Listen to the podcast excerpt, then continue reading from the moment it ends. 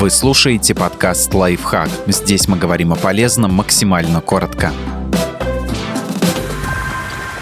Почему стреляет в ухе и когда нужно бежать к врачу? Медицинское название боли в ушах – аталгия. Это распространенное явление, особенно у детей. Боль бывает разной – ноющей, острой, стреляющей. Довольно часто она проходит сама собой и не требует лечения. Однако есть случаи, когда без консультации врача и квалифицированной помощи не обойтись когда надо срочно обращаться к врачу. Боль дает о себе знать спустя 48 часов и даже нарастает со временем. Температура поднялась выше 38,3 градусов. Наблюдаются выделения из ушей, например, в виде жидкости или гноя. На боль жалуется ребенок младше двух лет. Появились новые симптомы – головокружение, головная боль, отек вокруг уха или слабость лицевых мышц. Активная стреляющая боль внезапно прекратилась. Это может быть признаком разрыва барабанной перепонки. Ощущение в ухе сильно вас беспокоит и мешают заниматься повседневными делами. Причин резкой и короткой боли в ухе много.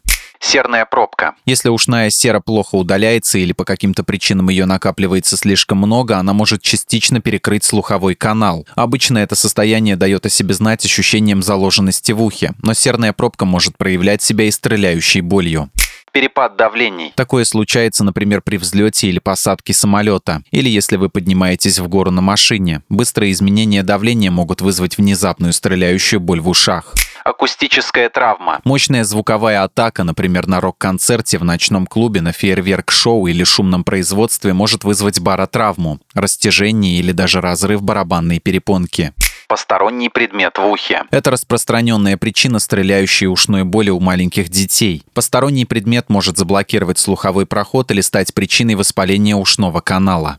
Ушная инфекция. Стреляющая боль в ухе – частый признак ушной инфекции, например, отита или евстахиита. Эти неприятные заболевания чреваты потерей слуха и развитием других серьезных осложнений. Поэтому при малейшем подозрении необходимо немедленно обратиться к врачу, особенно если дело касается детей до двух лет кариес, зубной абсцесс или воспаление десен. Нервные окончания в голове тесно связаны друг с другом, и боль, возникающая в одной области, допустим, в воспаленном зубном корне, нередко проецируется куда-то еще, например, отдает в ухо.